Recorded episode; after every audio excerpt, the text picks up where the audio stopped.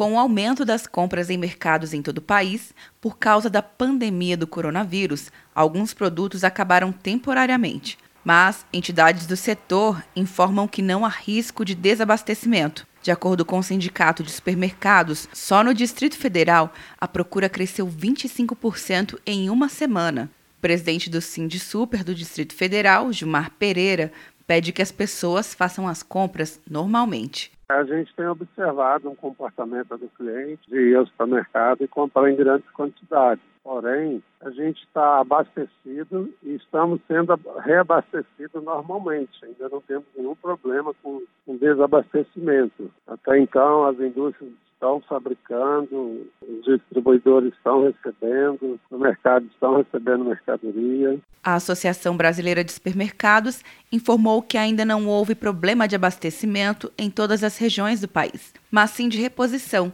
devido ao aumento da procura por alguns produtos, como identificado em bairros de classe média e alta na capital paulista. No Rio de Janeiro, houve uma grande procura na Barra da Tijuca, área nobre da cidade mas a movimentação estava normal em Bangu, bairro de moradores de baixa renda, informou uma grande rede de supermercados. Já em Rondônia, na região norte, um boato espalhado nas redes sociais de que os mercados iriam fechar por conta do coronavírus levou uma procura por alguns estabelecimentos, segundo a Associação de Supermercados do Estado.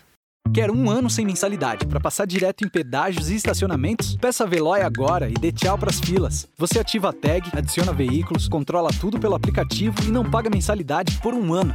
É por tempo limitado. Não perca. Veloy. Piscou, passou. De Brasília, Luciana Castro.